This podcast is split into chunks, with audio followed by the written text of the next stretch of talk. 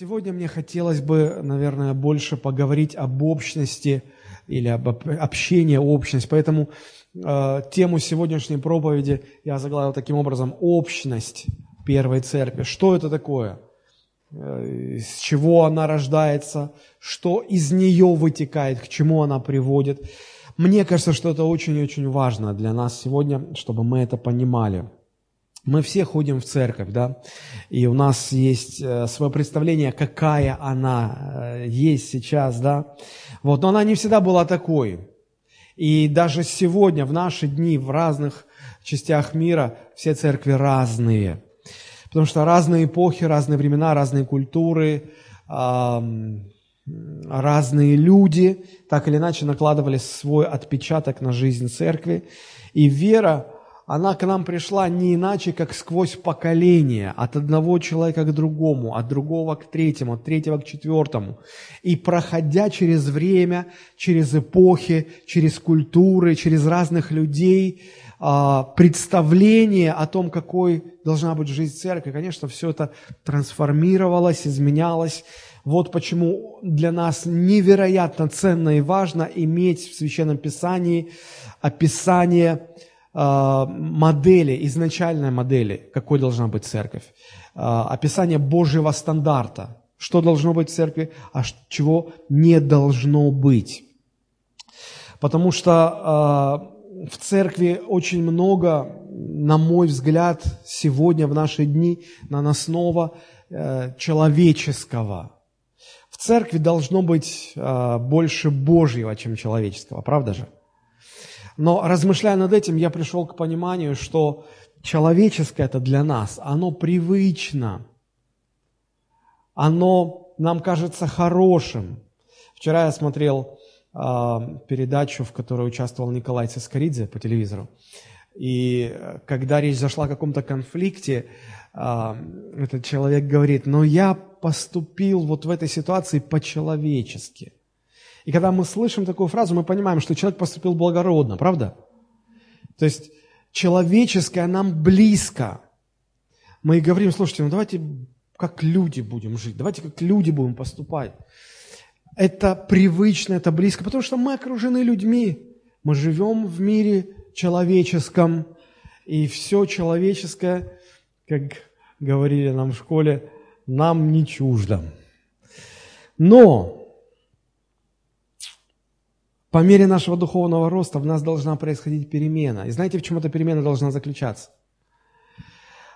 Сейчас, когда человеку все человеческое кажется родным и привычным, с одной стороны, с другой стороны, Божие кажется необычным, ненормальным, непривычным и, и чуждым, в общем-то. И поэтому, когда мы, которые уже много лет в церкви, начинаем говорить с людьми неверующими, которые в церкви, может быть, ни разу не были, и мы говорим о Божьих стандартах, когда мы говорим о том, что как здорово, когда мужчина женится на женщине. То есть это Божья установка, и нам это кажется нормальным, обычным, привычным, я христиан имею в виду. Но похоже, что в сегодняшнем мире обычным становится наоборот, человеческое. И люди говорят, как, как это хорошо, когда две любящие девушки объединяют свои отношения узами священного брака. Какого священного брака? О чем вы говорите? Для них ненормальным становится Божье и нормальным человеческое. Бесовское, да. Вот. И когда человек рождается свыше, то в нем происходит перемена. По мере духовного роста человеческое становится чуждым для нас, а Божье становится родным, нормальным, привычным, ну, своим. И вот э, каждый, каждый рожденный свыше человек должен э, ну, ощущать в себе вот этот процесс, движение вот это, от человеческого к Божьему – Почему? Потому что, как в Библии написано, немощное Божье, оно сильнее человека. Помните, 1 Коринфянам 1.25 там сказано, потому что немудрое Божие премудрее человеков, и немощное Божие сильнее человеков.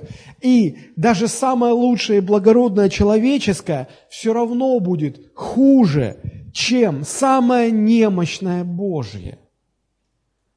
Поэтому нам и оставлен в Библии, в Священном Писании Божий стандарт в отношении жизни церкви, чтобы, выстраивая себя дом духовный, церковь, мы а, как можно меньше оставляли человеческого – и как можно более стремились к Божьему, заменяя человеческое на Божье. Только такая церковь будет сильна на земле. Церковь-то сильна не потенциалом своих членов, не потенциалом людей, из которых она образована. Церковь сильна Богом. Церковь сильна Божьим. Сила-то церкви не, не в человеческом потенциале ее членов. Вот у нас такие люди. И я слышал, как многие пасторы говорили, я пророчествую, что через 10 лет в нашей церкви будут лучшие люди страны, у нас будут самые богатые люди, самые образованные люди, самые то, то, то, то, то, то, то. Это человеческое. Это человеческое. А практика показывает, что в церкви как раз таки немного вот таких вот благородных, сильных, богатых, влиятельных. Но это все потому, что сила церкви не, не в человеческих способностях людей и ее составляющих. Сила церкви в Боге. В церковь, церковь – это всегда соотношение Божьего и человеческого в ее жизни. И от того, чего будет больше – будет э, зависеть качество этой церкви. Чем больше Божьего в церкви, тем сильнее церковь, потому что церковь сильна Богом, а не людьми. А не людьми. Вот почему мы внимательно изучаем, как возникла первая церковь, как она жила, что там происходило, о чем там проповедовали, как там проповедовали, что там было приемлемо, что неприемлемо, и так далее, и так далее, и так далее. Э, потому что как иначе? Как иначе? Мы не можем здесь собраться и сказать, братья и сестры, как вы думаете? Вот, вот это, будем мы придерживаться такого в своей жизни или не будем? Ну, давайте проголосуем. И общим количеством голосов мы решили, что, друзья, в церкви нет демократии. В церкви есть что? Монархия, Царство Божье. Бог определяет, что должно быть, чего не должно быть, что хорошо, что плохо. Вот, и сегодня мы поговорим о, об общности первой церкви. Из чего она рождается и что из нее рождается, что из нее вытекает, к чему она приводит. А, дело в том, что вот люди, которые принимают Иисуса Христа в свою жизнь, они переживают внутреннюю перемену сердца, которая обязательно выражается в измененной жизни. Если жизнь человека не меняется от его веры, значит, он, это не Божья вера. Что-то здесь не так. И вот э, одна из форм, что меняется в жизни, их много этих перемен. Ну, например, человек, который рожден от Бога, он сразу же э, переживает в себе потребность к молитве. Это именно потребность, это не, это не его а, обязанность, это не бремя для него, это именно потребность. Если вы не переживаете в себе потребность к молитве, в молитве, задумайтесь, может быть, э, и не было этой перемены в вашей жизни. Может быть, вы просто механически присоединились к церкви. Ну, тут хорошие люди, тут плохому не учат, тут, может быть, какие-то у вас интересы есть. Все это неплохо, но, но это, не, э, это не делает вас церковью. Это не делает вас церковью. Поэтому мы всегда должны проверять себя, какие перемены в нас. И вот а, еще одна очень важная перемена, которая происходит в человеке, который принимает Христа, в, который, в котором зарождается вера Божья. Эта перемена заключается в том, что человек изменяет свое отношение к людям, к ближним своим, к тем, кто рядом с ним. Вот об этой перемене, которая выражается в общности, в том, что люди начинают иметь общность между собой – в церкви. Вот об этом хочется говорить. Давайте мы с вами прочитаем в книге «Деяния апостолов», 4 глава, с 32 стиха и до конца главы. Деяние 4, 32 глава, ой, 4 глава с 32 стиха по 37. Открыли? Читаем. «У множества же уверовавших было одно сердце и одна душа». Это описание того, как жила первая церковь. У множества же уверовавших было одно сердце и одна душа. И никто ничего а, а, из имения своего не называл своим, но все у них было общее. Апостолы же с великой силой свидетельствовали о воскресении Господа Иисуса Христа, и великая благодать была на всех их. Не было между ними никого нуждающегося, ибо все, которые владели землями или домами, продавая их, приносили цену проданного и полагали к ногам апостолов, и каждому давалось в чем, кто имел нужду. Так Иосия, прозванный от апостолов, от апостолов Варнавою, что значит сын утешения, левит, родом кипрянин, у которого была своя земля, продав ее, принес деньги и положил к ногам апостолов. Здесь очень много интересных мыслей, но э, давайте мы начнем по порядку. Э, первая мысль, э, которую я хочу вам показать, заключается в том, чтобы мы вот в этом отрывке определили пять таких опорных точек. Небольшую предысторию скажу. Я вырос в семье э, э, чертежника. Моя мама работала в Южгипрокоммунстрое, если кто помнит еще те времена далекие. Вот. Это были проектные организации, которые занимались разработкой проектов различных зданий и сооружений. В частности, вот киноконцертный зал фестивальный был спроектирован, и моя мама принимала в этом участие. Очень многие э, здания в нашем городе прошли через их проектный институт. Вот. И а, она не только занималась э, чертежами, она была очень хорошим чертежником, но э, я почему это помню, потому что я был маленьким мальчиком, и ей периодически нужно было выезжать на объекты, и она брала меня с собой, потому что ну, некуда, не, некуда было остаться, мы росли без отца, а бабушка работала, мама работала, и вот, эм, короче, мы были там, где мама чаще всего. Вот. И они выезжали на какие-то территории, участки, где должно было возводиться строение. И чтобы нас, детей, как-то занять, э, мы с братом часто туда выезжали, э, мама предлагала нам такую игру. Э, значит, они должны были найти какие-то точки, но это были вот такие какие-то металлические точки в земле, да. И вот зачем-то им нужно было эти точки найти, отметить у себя там на каком-то чертеже, и, значит, чтобы нам было интересно, нас спускали по этому всему объекту, по территории, искать эти точки, мы их находили, отмечали. Ну, в общем, я-то сейчас понимаю, что просто мы куда-нибудь не залезли и не, не, не нашкодили, нас направляли нашу энергию в правильное русло. Вот. И мы так радовались, когда находили точки, их отмечали. И потом мама говорила, все, мы нашли все точки, мы можем, значит, э, отметили, мы можем возвращаться. Дело сделано. Так вот, а, используя эту аналогию, я хочу показать э, здесь вот пять таких точек опорных, которые нам нужно увидеть, и сквозь которые мы пойдем в нашем рассуждении. Хорошо? Вот смотрите, первая опорная точка, 32 стих читаем. «У множества же уверовавших».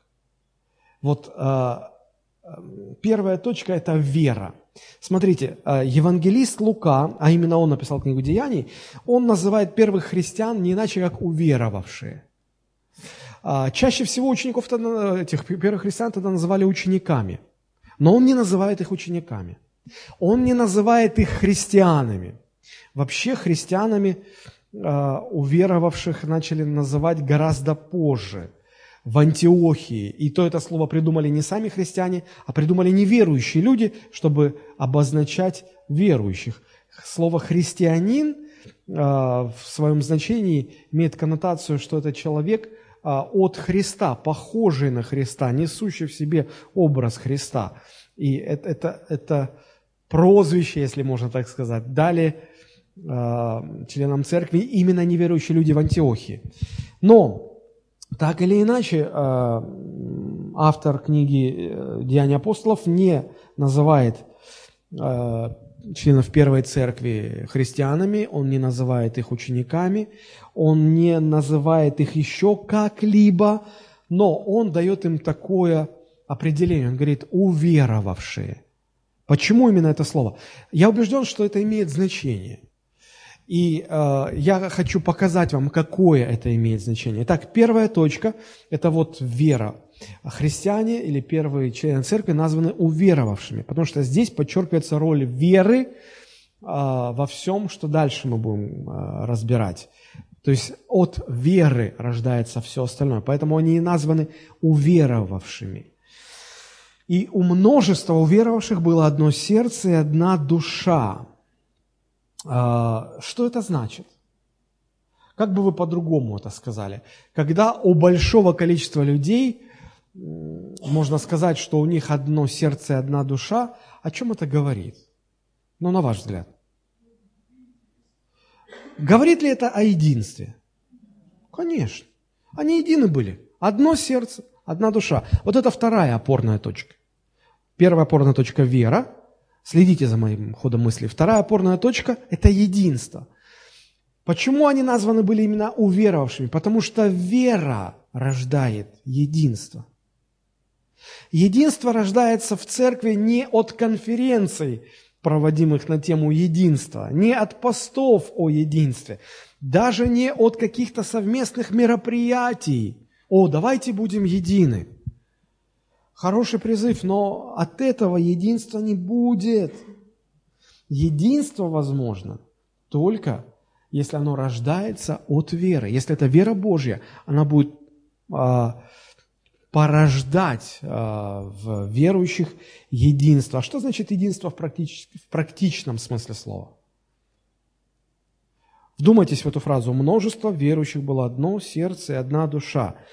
Если э, в церкви было много людей, у них было одно сердце, одна душа, как вам кажется, я пытаюсь вам помочь размышлять, как вам кажется, они жили э, разрозненно, разобщенно, с ссорами, скандалами, или они жили хорошо вместе? Наверное, хорошо. Если сказано, что у них было одно сердце, одна душа, знаете, про счастливую пару говорят, что и жили они душа в душу. А тут вообще сказано одна душа, одно сердце. Конечно, жили хорошо. Так вот, смотрите, практическое выражение единства заключается в том, что люди, имеющие его, то есть единство, они будут ладить с друг другом. Даже если их очень много, они будут жить хорошо, им будет хорошо вместе. Они будут радоваться этому. И об этом написано в одном из псалмов, там сказано, как хорошо и как приятно жить братьям вместе и сестрам тоже. Когда есть единство, тогда жить вместе хорошо. Но естественным образом, если посмотреть, как оно обычно бывает, да, людям очень сложно жить вместе рядом и ладить при этом, и тем более испытывать от этого наслаждение. Очень часто даже в пределах одной семьи не получается так. Казалось бы, ну вот парень с девушкой полюбили друг друга, поженились, и вот казалось бы, ну все, им жить же и радоваться. А, мне все время отец мой, а, с которым я не жил вместе, он приходил на свидание, мама, были в разводе, мама была в разводе с ним. И он все время пытался меня за эти два часа свиданий по воскресеньям научить меня уму-разуму, и он, он мне какие-то сказки рассказывал, пытался привить мне вкус к хорошей литературе. Я помню, что он мне все время говорил, знаешь, сын мой, а, все русские сказки, они не на том месте заканчиваются. Они заканчиваются на том, что вот он, значит, отвоевал ее от какого, у какого-то злодея, и они поженились, я на той свадьбе был, и мед, э, пиво пил, по усам текло, в рот не попало. Какой-то какой странный рок вот, русского человека преследует. Даже если попадает он на какой-то пир, то почему-то по усам течет, а в рот что-то все мимо кассы проходит.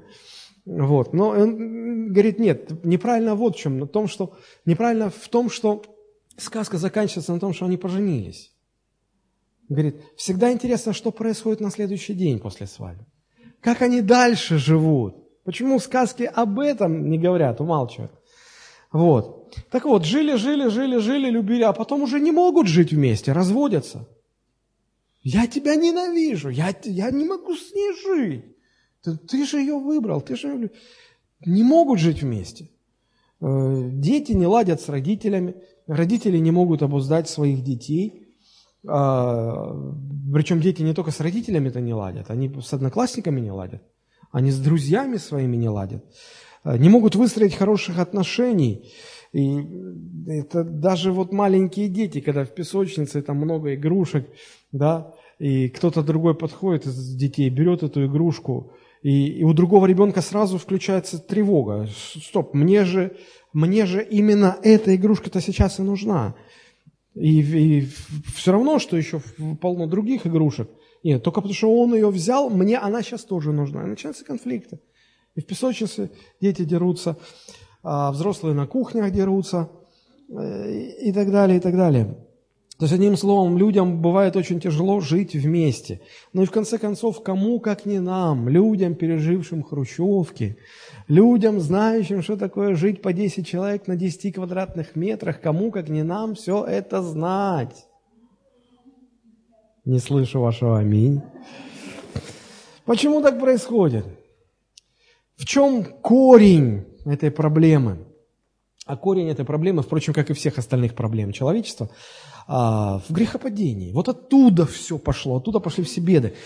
Когда человек согрешил, в этом смысле мы все одинаковые. После грехопадения нам всем стало тяжело жить друг с другом. Ведь до того, как человек согрешил, Адам с Евой жили нормально. И с Богом встречались, гуляли прохладе Эдемского сада. И друг с другом ладили и все хорошо было. Адам, когда увидел Еву, сказал, вот это кость от кости моей, плоть от плоти моей, она, как хорошо, Господи, спасибо тебе за нее. Как только они согрешили, что сразу началось? Я не виноват, это она. А она, а кто глава? Ты должен был сам думать. Господи, зачем ты мне ее дал? Боже, зачем ты мне его дал? И пошло, и поехало. После того, как люди согрешили, вот тогда им стало трудно уживаться вместе, тяжело жить вместе. Причем это справедливо как для взрослых, так и для детей. Когда в семье несколько детей, допустим, два братика. Вот э, в моей семье, где я вырос, нас было двое детей, два брата. И знаете, какая интересная деталь была? Иногда нас разлучали, кого-то отправляли к бабушке в Ростов, у нас родственники в Ростове жили – а кто-то оставался. И, и знаете, какая картина? Вот э, отвезли одного братика, и другой сразу же под вечер начинает ныть. О, я соскучился, где мой дорогой братик? О, верните мне его обратно. Но приходит время, его возвращают обратно. И мы поначалу обнимаемся, радуемся, но э, день еще не успевает закончиться, как мы уже что-то не поделили. И на следующий день начинается заявление – и за что мне такое? Как, вот как хорошо было бы, если бы я один был в семье. Все шоколадки тебе, вся любовь и внимание тебе, все игрушки твои, а так он, зачем он мне? Ты вчера еще ныл, как, как тебе без него плохо, теперь он пришел, он здесь, и тебе все равно плохо. Сейчас он уедет, ты опять будешь ныть, что плохо. И взрослые тоже так же. Вот э, у женщин, как они часто говорят, о, я жить без него не могу, но с ним плохо, а без него еще хуже. Вот куда деваться? Почему? Мы не, мы не научились жить вместе, мы не можем жить вместе, ладить вместе. И иногда э, ребенка дома оставляешь, э, и э, он говорит, ой, хорошо, хорошо, отдохну от вас, родители. Вот. И уже уехал, в этот же день под вечер звонишь, ой, мама, никого нет, а мне скучно. Тоска, один тоска берет, хочется, чтобы были. А люди приезжают уже, и чем ближе люди, тем больше проблем возникает, тем сложнее. Короче, и так плохо, и эдак нехорошо. В чем причина? Почему мы так живем? А дело вот в чем. Когда человек согрешил, в нем произошла глубочайшая коренная перемена в его сердце. А, и а, вот такое самое, наверное, заметное и яркое последствие того, что грех поселился в сердце человека, выражается в том, что в человеке стали доминировать два основных а, мотива, два, две основные тенденции. которые выражаются в двух очень простых словах. Самоугождение и самоутверждение. Что такое самоугождение? Это когда человек живет для того, чтобы угождать себе, чтобы его желания исполнялись. И знаете, вот э, на детях это очень хорошо видно, потому что когда ребенок к тебе подходит и начинается, ой, мамочка, как я тебя люблю, а мы же уже сразу понимаем, что что-то хотят просить, как в каком-то старом мультике. Ваш верный подлиза слушает вас. А, и э, ты понимаешь, что что-то ребенок хочет. И потом, когда ты выслушал, что, что ребенок хочет, э, то родители часто говорят «нет». И этот елейный голосочек сразу куда-то исчезает, и сразу вырастают рога, копыта, хвост так... И, и все. Вот, я-то думала, а, а ты самая плохая мама на свете. Почему самая плохая? А потому что ты не сделала, как хотел ребенок.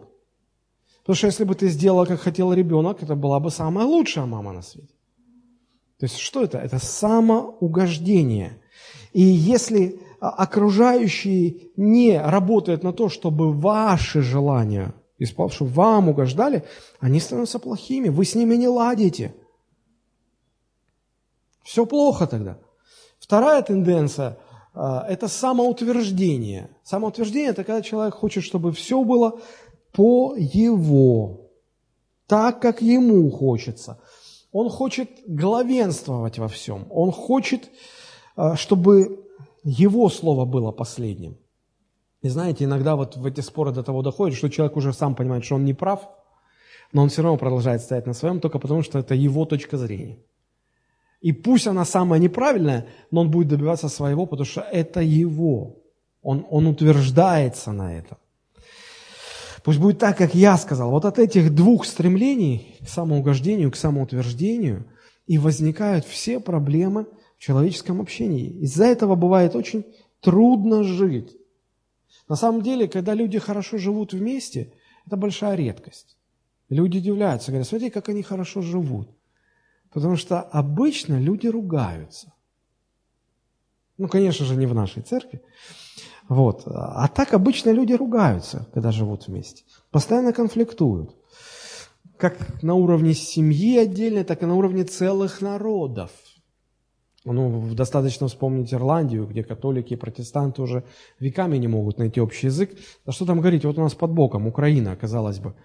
Ну, э, так не то, что украинцы с русскими уже не дружат, а западные украинцы теперь воюют с восточными украинцами.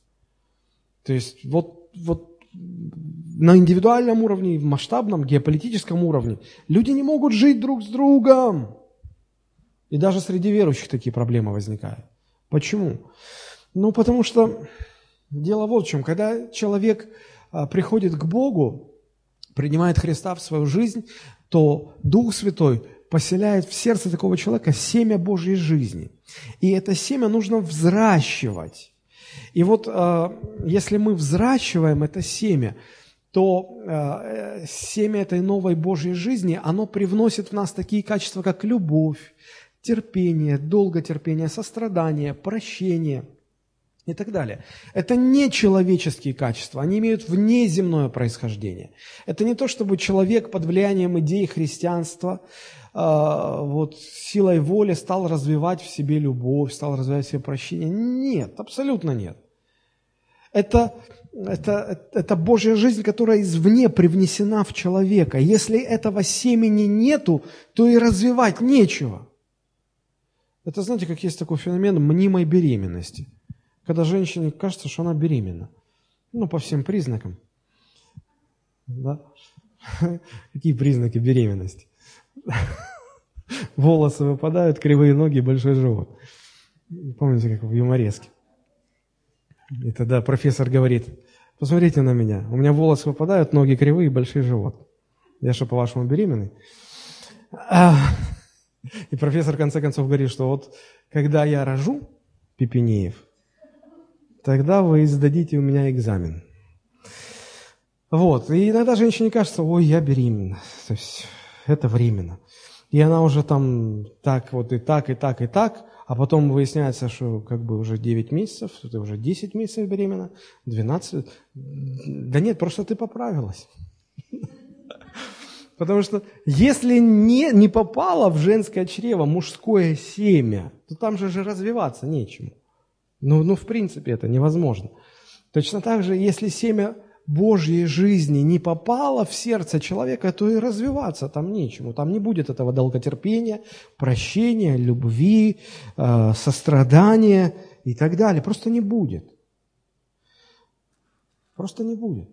Вот. И, и в человеке, который, как я уже сказал, который родился свыше, Бог заложил семя новой жизни. Но в нем также остается и греховная старая природа. И верующий человек – это всегда совокупность новой Божьей жизни, которая как семя внедрено в сердце человека, и старой греховной природы, которой грех заложил, которую мы по наследству э, переходит из одного человека в другого. Так вот, вот эта совокупность, от того, в каком соотношении будет новая жизнь и старая греховная природа, зависит то, каким будет христианин, плотским он будет или духовно зрелым. Поэтому это всегда соотношение. Чем больше Божьего и меньше человеческого, тем более духовно зрелым будет христианин. И наоборот, если человек не заботится, чтобы взращивать в себе семя Божьей жизни, тогда соотношение будет в пользу человеческого «я». И несмотря на то, что человек уже взрослый, ему там за 50 лет, он будет плотским, он будет младенцем во Христе. Младенцы во Христе. Такие уверовавшие всегда будут проблемными, они всегда будут конфликтовать с другими, они не смогут жить с другими людьми мирно. Почему? Потому что у них вот эти вот два устремления – самоугождение и самоутверждение будут всегда мешать им уживаться мирно. Посмотрите, как апостол Павел об этом говорит, 1 Коринфянам, 3 глава, первые три стиха в этой третьей главе. «И я не мог говорить с вами, пишет апостол Павел, братья, не мог с вами говорить как с духовными, но как с плотскими, как с младенцами во Христе. Я питал вас молоком, а не твердой пищей, ибо вы были еще не в силах, да и теперь еще не в силах, потому что вы еще плотские. Ибо если между вами, смотрите, что между вами, зависть, споры, разногласия, что это? Это характеристика того, как люди между собой живут, как они ладят между собой или не ладят между собой. Да? Говорит, если это между вами присутствует, то не плотские ли вы? И не по-человеческому ли обычаю вы живете, поступаете? Все очень просто. То есть, когда в церкви есть люди возрожденные, да, они возрожденные, но они духовные младенцы, они еще вякают, крякают, амбиции какие-то, претензии на что-то, гадят в свои духовные памперсы. И этот, этот аромат потом, они еще даже пытаются назвать это помазанием. А, Все это под церковь. И и вот, ты не, я пойду в другую церковь, меня тут лучше понимают, там, чем вот здесь, вот пастор, вот вы меня все время ругаете, но я знаю, что я с Господом, что Господь меня любит. А, столько помазания, что уже думаешь, а где же взять этих всех салфеток, чтобы все это помазание вытереть. Вот. Почему? Не способны еще контролировать свое «я», не способны э, взять в узду самоугождение и самоутверждение. Младенцы во Христе всегда будут конфликтовать, конфликтные по отношению к другим людям. И чем более человек возрастает во Христе, чем более он зрелый во Христе, в чем это проявляется зрелость? Некоторые люди говорят, о, я духовный, я, я духовно зрел, я, я уже, я уже полгода веду домашнюю группу. Я уже, я уже отец духовный, батюшка практически. Да. Так вот, в чем проявляется духовная зрелость? Чем более человек духовно зрелый, тем более он будет ладить с другими людьми. Слышите меня? Тем более мирным он будет тем менее конфликтным он будет, тем меньше там будет зависти, споров. Да вообще этого не должно быть, если человек духовно зрелый. Обиды и так далее, и так далее, и так далее. Это очень важно. Это очень важно. Вообще в этом сила христианства, когда христиане, духовные христиане, в хорошем смысле этого слова, они могут жить мирно, гармонично друг с другом и испытывать удовольствие, радость от этого. У множества же верующих было одно сердце и одна душа. Слово «множество» в оригинале, оно предполагает очень большое количество.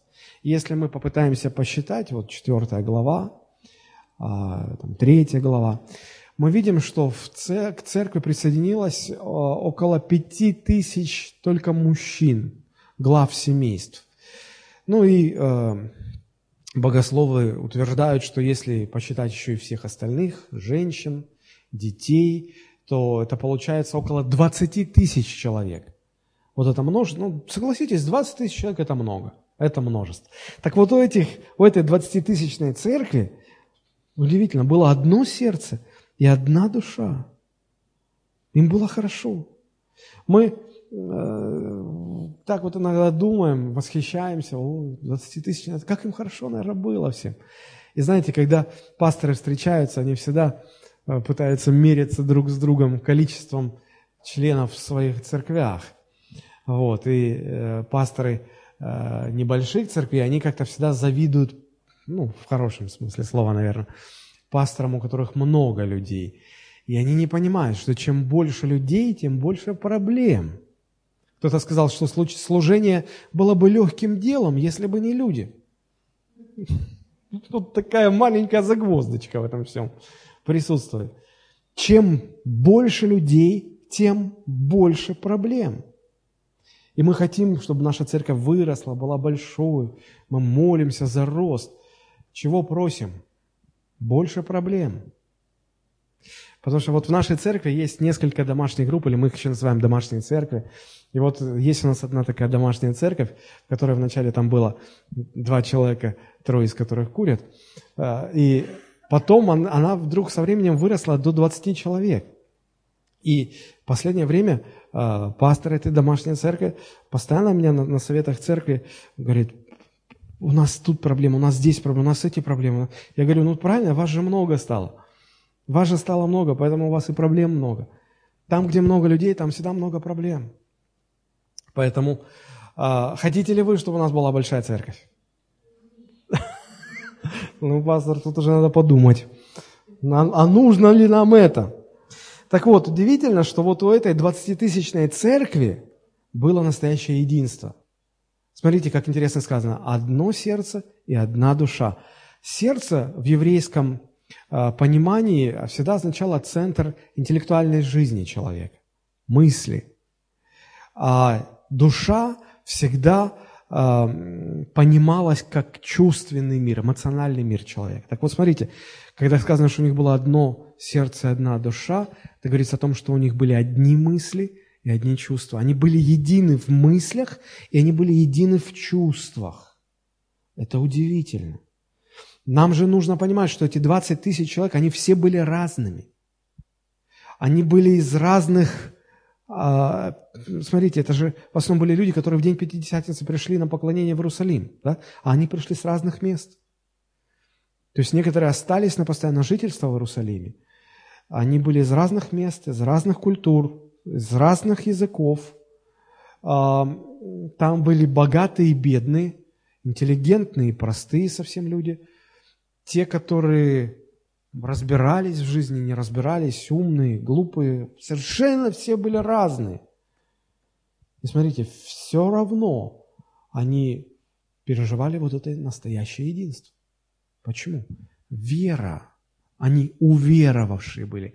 Настоящая вера во Христа, она порождает настоящее единство. Что сделало возможным такое единство? Ответ – вера. Вера в Иисуса Христа. Потому что еще пару лет назад эти люди друг друга не знали. Жили в разных местах и принадлежали разным э, религиозным группам. Потому что в Израиле всегда, как сегодня, так и в то время, было очень много разных группировок, течений, направлений. И израильское общество всегда было очень дробленным, разрозненным.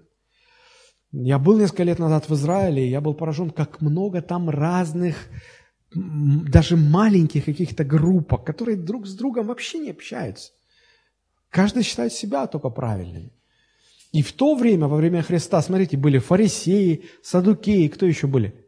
Иродиане были, Есеи были, а, были зелоты, были многие еще не оформившиеся такие группки. И у каждого там свои были принципы, они все разные были. И потом раз, они уверовали во Христа, они стали жить жизнью церкви. И эта вера породила внутри них единство. Это потрясающе. В современных церквах чаще бывает наоборот. Не одно сердце и одна душа, а множество сердец, множество душ, которые группируются по, по группкам, по кучкам. И смотришь на церковь, а она представляет собой такое совокупность множества великих, могучих кучек.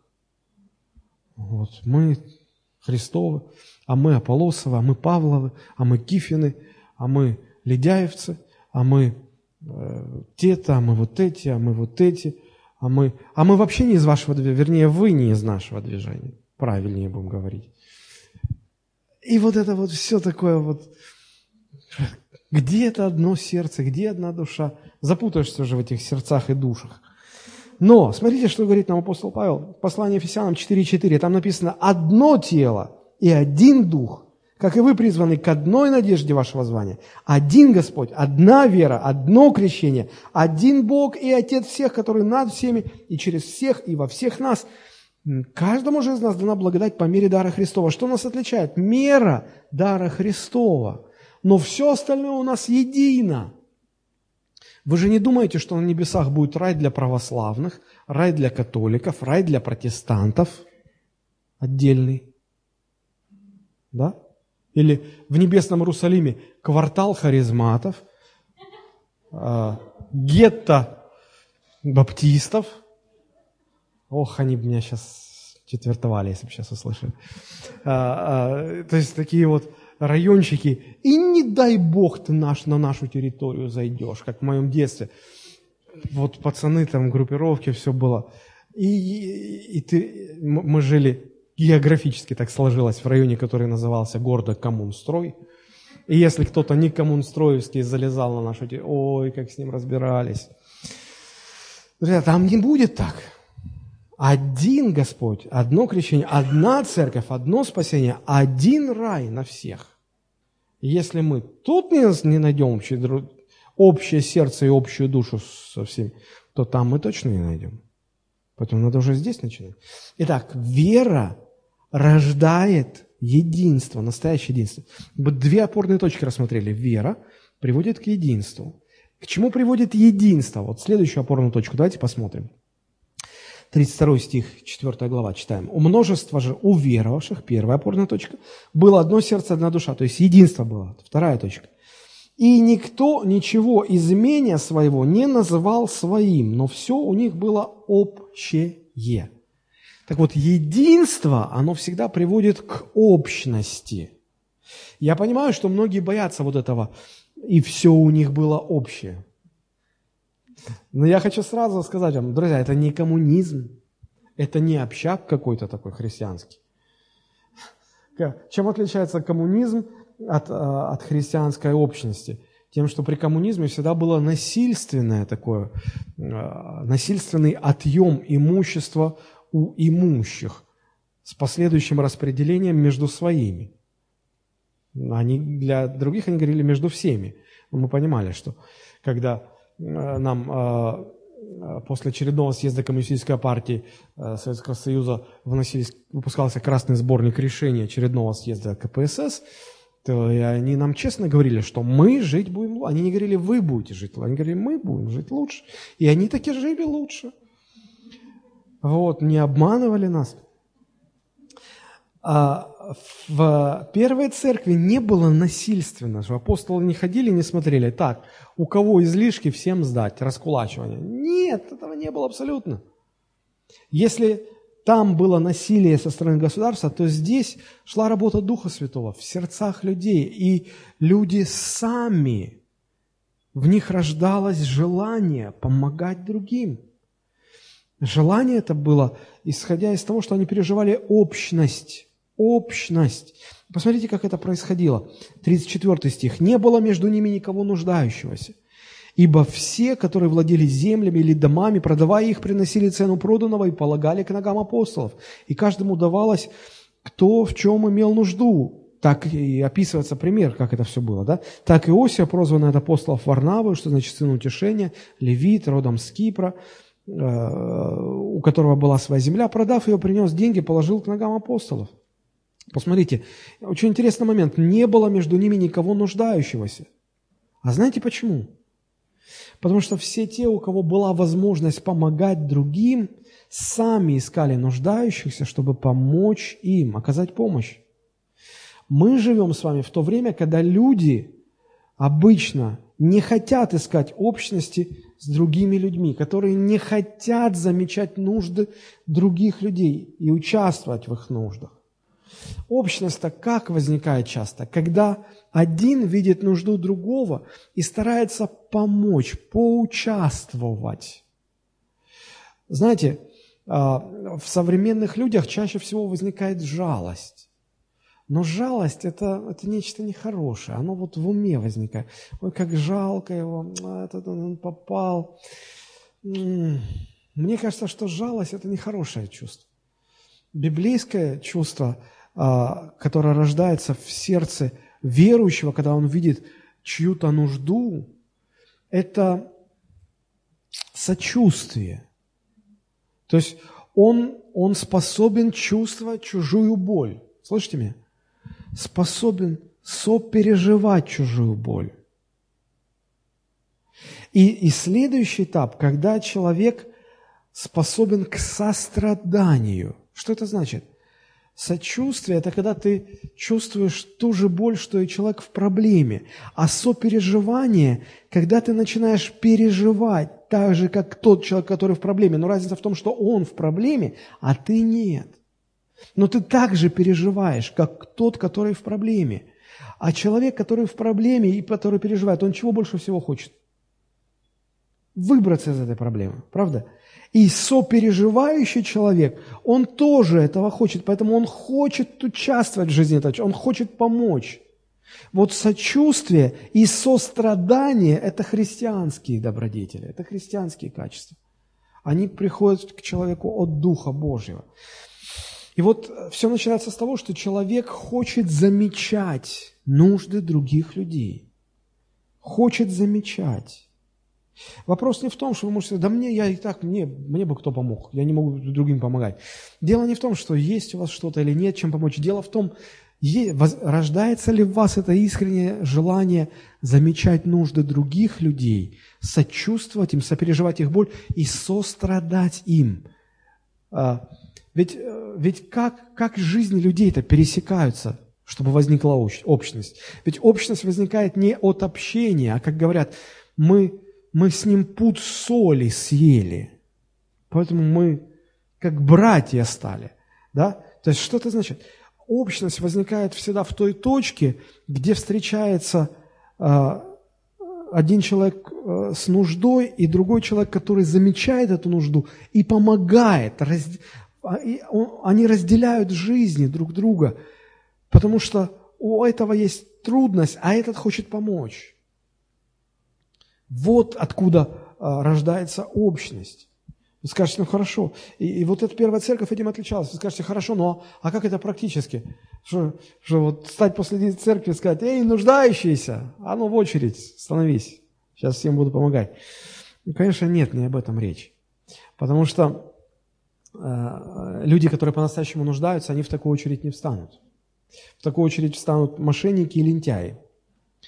Поэтому речь э, не об этом, речь о способности сердца э, замечать, переживать. Потому что хороший человек, который по-настоящему нуждается, он, он, скорее всего, никогда не признается в том, что он нуждается. Он будет скрывать эту нужду. И он вряд ли будет искать помощи. И поэтому здесь очень важно, чтобы в людях, которые хотят иметь общность, в них была эта потребность, это желание, чтобы они обнаруживали в себе это стремление видеть нужды других людей, скрытые нужды даже. И подходя, помогать, участвовать. Причем участвовать даже так, чтобы человек и, и, и, и не узнал, что вы помогаете. чтобы это было, как Иисус учил, чтобы правая рука не знала, что делает левая.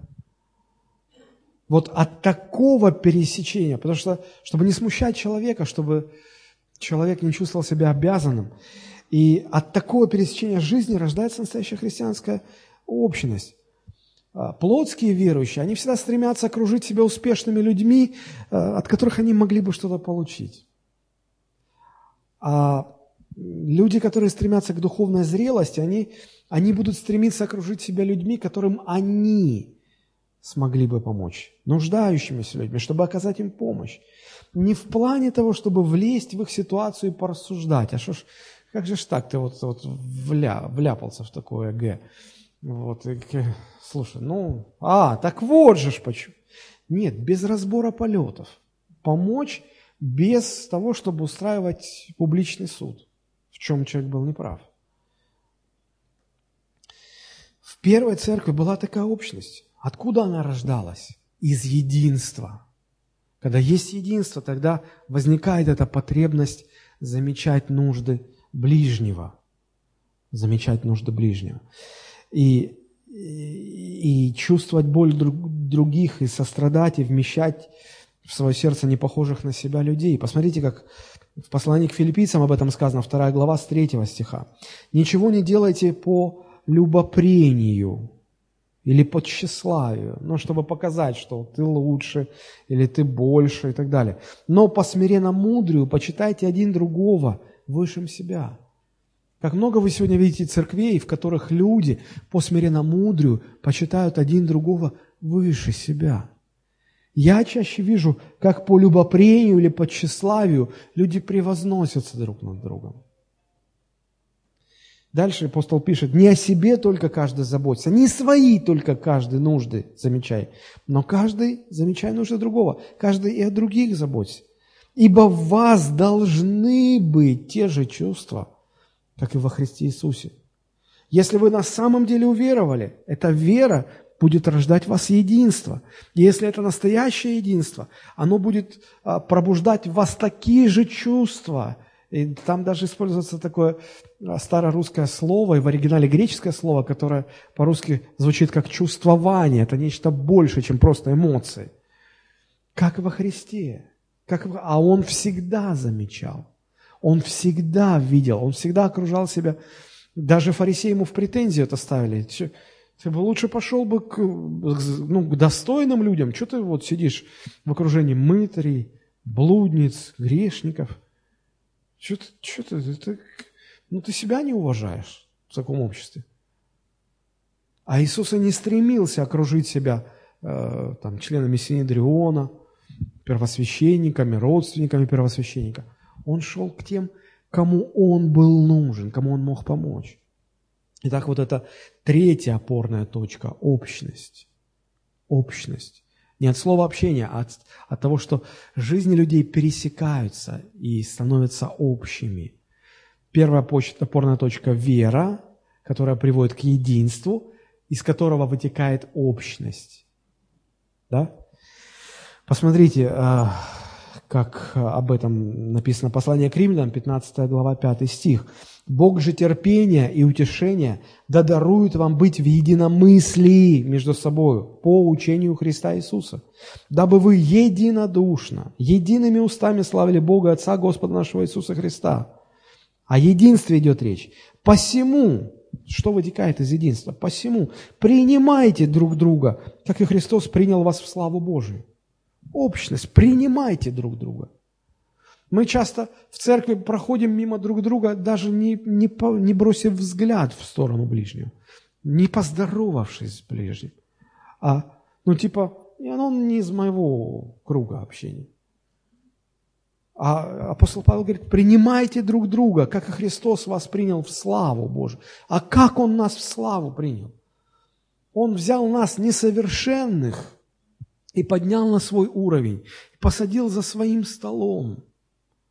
И мы там, как это сказать, мы там как, не знаю, как вот если бомжа посадить за царский стол. белая скатерть, приборы из золота, посуда из золота. Все там важные люди в, в, в смокингах сидят, все, от всех пахнет хорошо, все такие вилочками, ножичками аккурат. И вот этот бомж, небритый, грязный, вот без манер, без ничего, воняет от него. Вот он как, как вы, не, не по ситуации. Или знаете, как вот наверняка в жизни каждого из нас встречался какой-то вот такой нелепый, неотесанный человек, который, на которого вы даже смотреть не хотите, вы точно в себе внутри решили что-то, ну, ну, вам даже прикоснуться к нему, взглядом даже к нему прикоснуться неприятно. Да, и представьте, что вот этот человек оказывается вашим дальним родственником. И вот он обнаруживается вот аккурат в тот момент, когда вас пригласили на прием в какое-то очень высокопоставленное общество, куда вы сами не вхожи, но вас кто-то протежировал туда.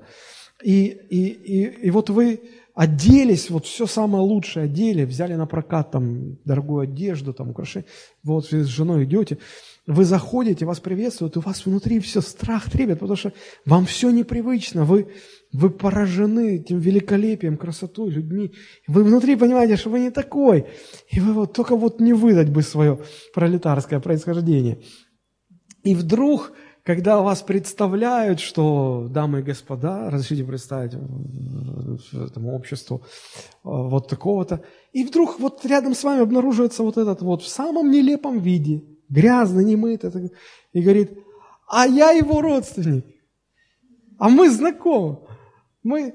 И вам хочется на месте провалиться. Вот, сказать, не, я, я не. Это знаете, как Петр, помните?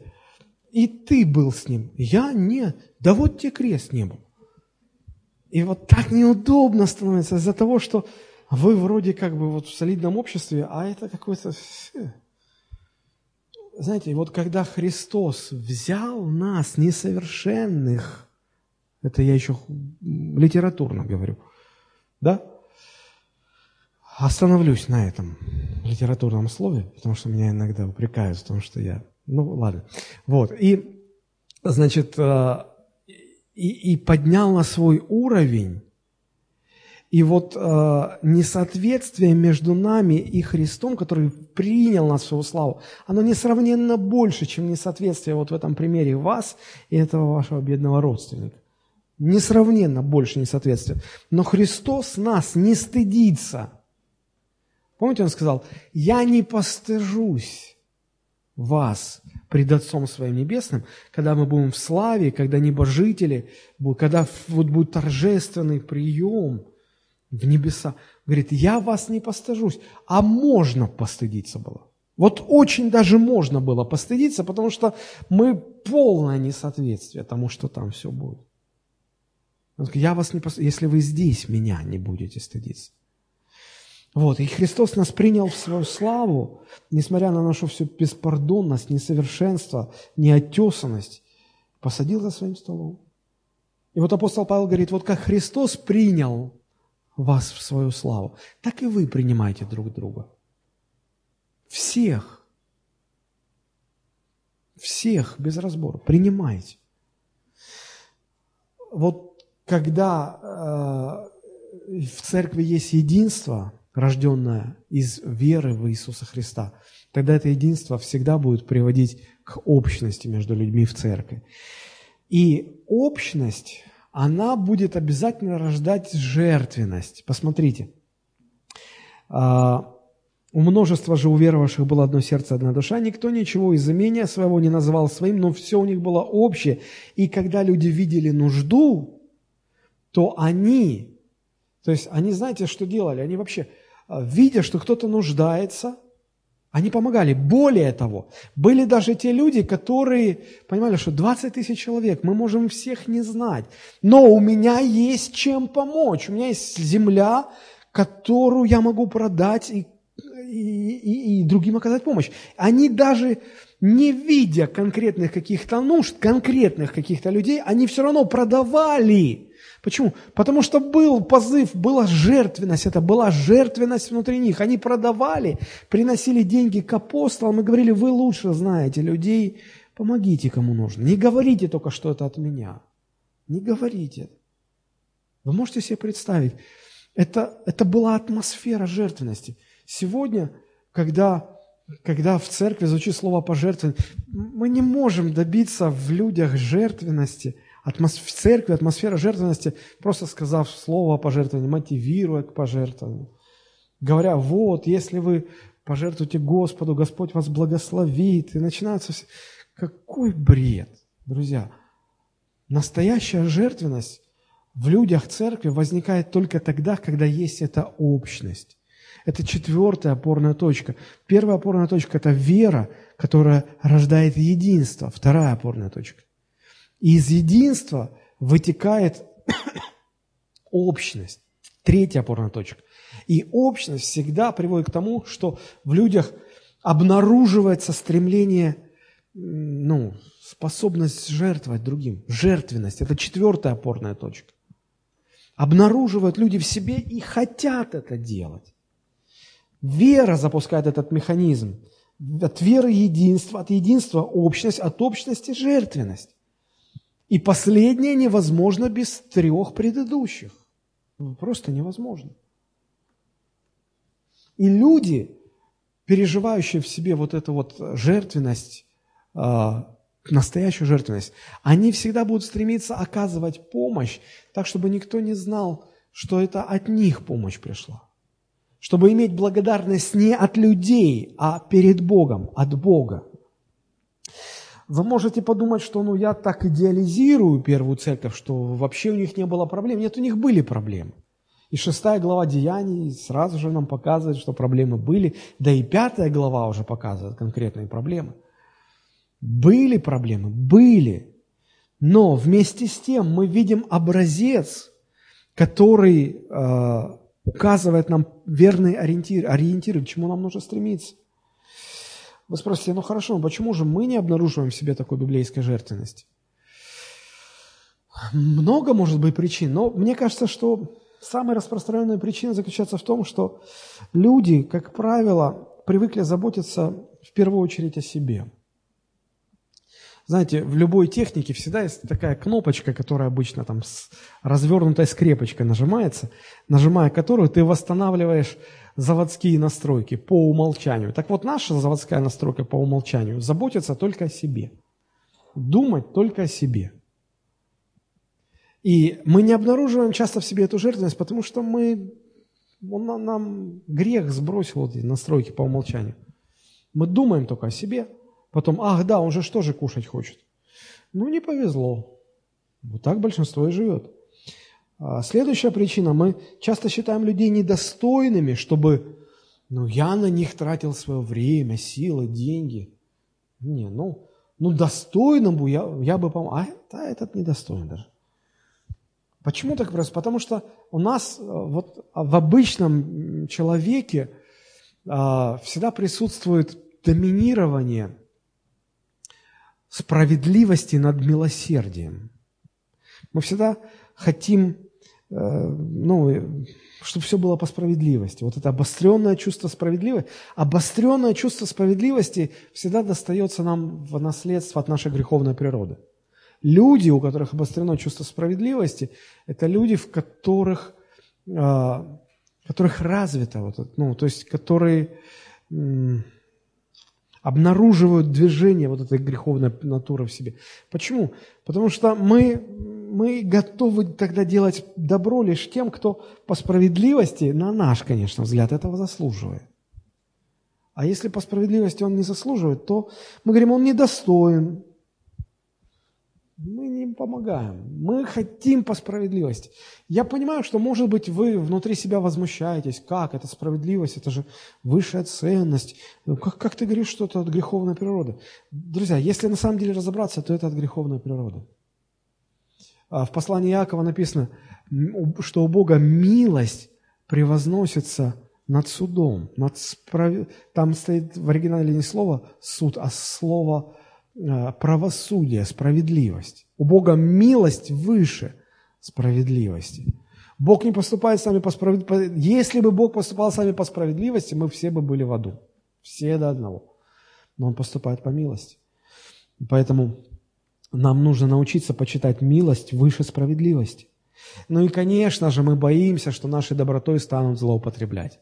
Я согласен, что в добродетели всегда требуется рассудительность, должна быть рассудительность. Но иногда вот этот страх – это просто наша ширма, наша отговорка, наше оправдание, чтобы отгородиться от, э, от эм, нужд ближнего. И это убивает в нас жертвенность. Итак, вера приводит к единству, единство порождает общность, общность приводит к жертвенности. И мы подходим к пятой опорной точке. Посмотрите. Деяние 4, 32, 33. «У множества же уверовавших было одно сердце, одна душа, и никто ничего из имения своего не назвал своим, но все у них было общее. Апостолы же с великой силой свидетельствовали о воскресении Господа Иисуса Христа, и великая благодать была на всех их. Это пятая опорная точка. Мощное свидетельство Церкви о Христе. Здесь как-то удивительно построено изложение мыслей. Вроде бы описывается внутренняя жизнь церкви, как внутри все было, а потом вот показано, что внешнее, что и апостолы с великой силой свидетельствовали о Христе, и великая благодать Божия была на всех их. Свидетельство о Христе и спасение через веру во Христа – это то, что есть у церкви, это то, что мы несем этому миру, для чего церковь и оставлена на земле. И мы всегда переживаем о том, чтобы это свидетельство было эффективным, мощным, результативным.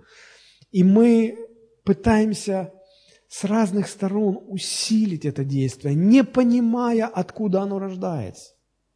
Не понимая, что это пятая опорная точка, возможно только в том случае, если присутствуют предыдущие четыре. Если люди в церкви исполнены настоящей веры Божьей, которая порождает в них настоящее единство, которое в свою очередь приводит к общности между людьми, в которой возникает атмосфера жертвенности, желание помогать, способность замечать чужое горе и, и, и жертвовать собою, своим временем, силами, деньгами, жертвовать, чтобы помогать другим.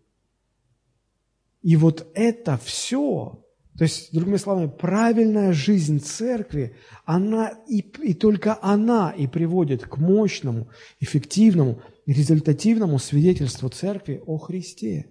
Не то ли сказал Иисус, когда говорил своим ученикам, Иоанна 13, 34, «Заповедь новую даю вам, да любите друг друга, как я возлюбил вас. И вы так любите друг друга, и потому все узнают, что вы мои ученики, если у вас будет эта любовь».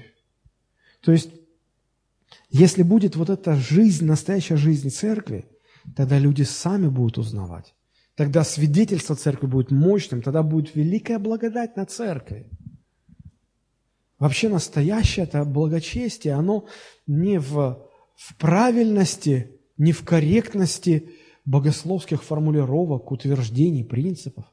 Посмотрите, как Иаков в своем послании, первая глава, самый последний стих первой главы, 27, говорит, что настоящее благочестие, а в некоторых переводах сказано true religion, настоящая вера или настоящее богопочитание, оно в чем заключается? В двух вещах.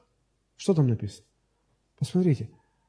Нас чисто, непорочно, настоящее богопочитание – это первое – презирать, не презирать, в смысле презрения, а презирать, обращать внимание, замечать и участвовать в нуждах, презирать сирот и вдов.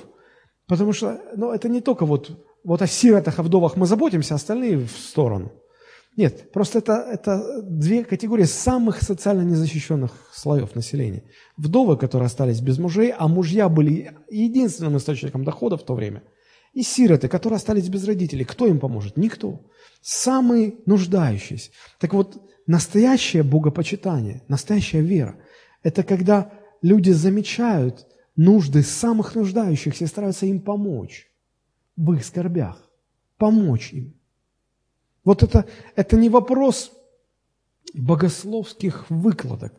Это вопрос отношения к людям. Просто отношения к людям. Заботиться и хранить себя неоскверненным от мира. отделенным, чтобы не было ничего человеческого, чтобы было Божье все. И заботиться о людях. Заботиться о людях. Общность, чтобы была. Жертвенность, чтобы была. В конце концов, помните, Христос сказал, что когда Он придет во второй раз, Он людей это разделит на две категории. Одним скажет, идите в погибель, а другим скажет, войдите в Царство Отца Моего. По какому критерию? А критерий будет очень простой и очень удивительный для людей. Иисус скажет, а когда я был э, в проблемах, вы мне помогли. Когда был голоден, накормили. Когда одежду у меня украли, вы меня одели. Когда был в тюрьме, посетили. Когда болел, навестили меня. И люди говорят, а когда мы это все делаем? Да не мне. Просто когда вы делаете это одному из нуждающихся людей, Иисус говорит, вы это делаете мне. Вот в чем настоящая вера. Поэтому, когда церковь будет жить настоящей жизнью, как, о которой говорит Писание, а вот эта цепочка настоящей, настоящей жизни, эти опорные точки. Вера, единство, общность, жертвенность. И вот тогда будет с великой силой церковь свидетельствовать о Христе. И великая благодать будет на всех в церкви. Нужно начать жить правильно. Вот и все. Вот и все. Я очень хотел бы, чтобы вы запомнили эти пять опорных точек. Вера приводит к единству, единство к общности, общность к жертвенности, и жертвенность и, и предыдущие все вот эти вот четыре пункта, они как раз-таки приводят к результативному свидетельству об Иисусе Христе. Вот и все. Как нам всем это необходимо? Мы все разные. Нас не так много сегодня в церкви. Мы, мы все со своими тараганами, как сегодня говорят в мире. И знаете, говорят, что в мире э, уживаются только те люди, тараканам которых в их головах по пути. А мне кажется, что в церкви уживаются те люди, в которых живет один и тот же Христос. И тогда им по пути. И чем больше мы живем Христом, и чем меньше фокусируемся на себе, тем больше мы будем переживать в своей среде единство, общность, жертвенность, и эффективное свидетельство этому миру. Поэтому так хочется, чтобы на самом деле вот в нашей, по крайней мере, отдельно взятой маленькой церкви, чтобы можно было справедливо процитировать слова из псалма, как хорошо и как приятно жить братьям вместе, чтобы на самом деле это было хорошо и приятно. Аминь. Хотите этого? Слава Богу. Давайте об этом помолимся. Потому что все начинается с того, что эти люди уверовали. Вот почему Лука называет их не просто учениками или христианами, а уверовавшие. Все начинается с уверования во Христа, с того, что Он, Христос, делает нас такими. Поэтому давайте Ему и помолимся об этом. Господи, мы благодарим Тебя.